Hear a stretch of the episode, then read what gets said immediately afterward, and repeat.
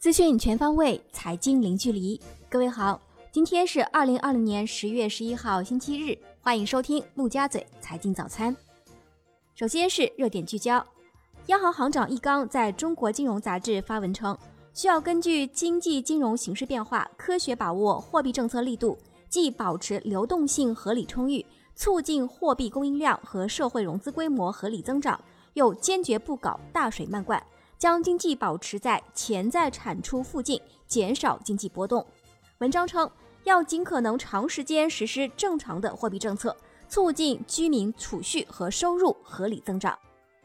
易纲表示，在处置金融风险过程中，要坚决推动压实金融机构及股东的主体责任，以及地方政府的属地风险处置责任，还有金融管理部门的监管责任。当出现重大金融风险后，问题机构股东必须首先承担损失。股东权益清零后依然存在缺口的，要由相关大债权人依法分摊。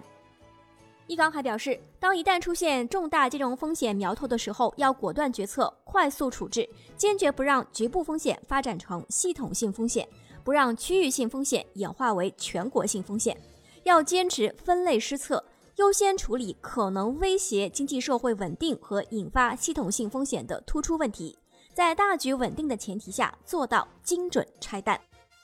央行决定自十月十二号起，将远期受惠业务外汇风险准备金率从百分之二十下调为零。下一步将继续保持人民币汇率弹性，稳定市场预期，保持人民币汇率在合理均衡水平上的基本稳定。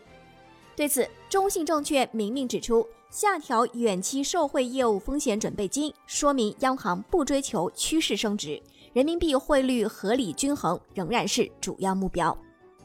近日，银保监会优化保险机构投资管理能力监管，激发险资投资活力，细化和明确保险机构开展债券、股票、股权等各类投资业务以及发行债券投资计划、股权投资计划能力标准和监管要求。并取消投资管理能力备案管理，强化事中事后监管。下面是国内宏观方面，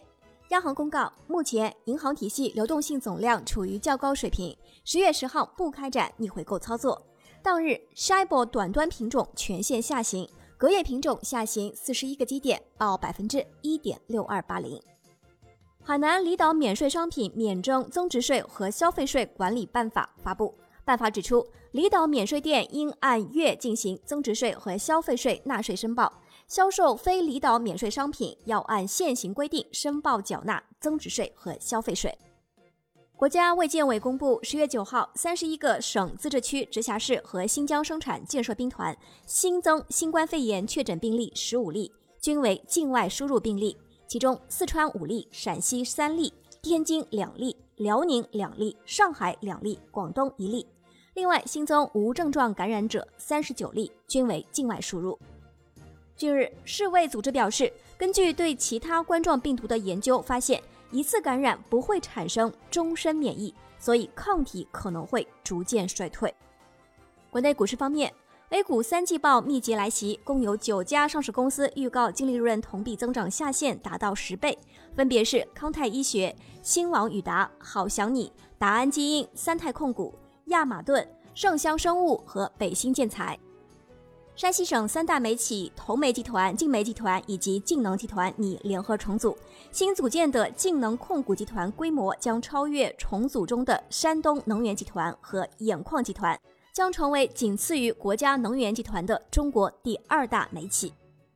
金融方面，央行开出国内支付机构最大罚单。上银信支付和新浪支付等六家支付机构被罚一点七八亿元，其中商银信被罚一点一六亿元，新浪支付被罚一千八百八十四点三三万元。此外，还有玉福支付被罚一千四百五十三点五九万元。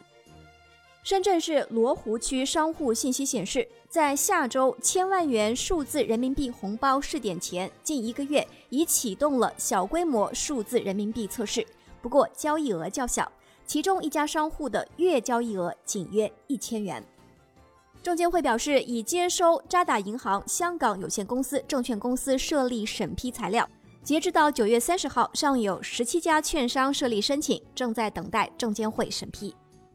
楼市方面，江苏省徐州市打响节后楼市调控第一枪，该市住建局等五部门联合发文提出，要坚持一区一策精准调控，商品住宅备案价格一年内不得调整，不得强制购房人进行升级装修等八项政策。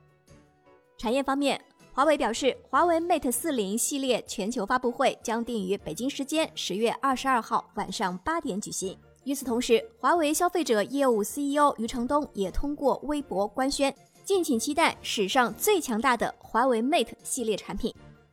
最后是债券方面，今天是调休工作日，银行间现券成交清淡，主要利率债收益率变动不大。十年期国开活跃券二零零二幺零收益率上行零点二七个基点，报百分之三点七六，成交七笔。今天债券市场资金面宽松。主要回购利率大幅下行。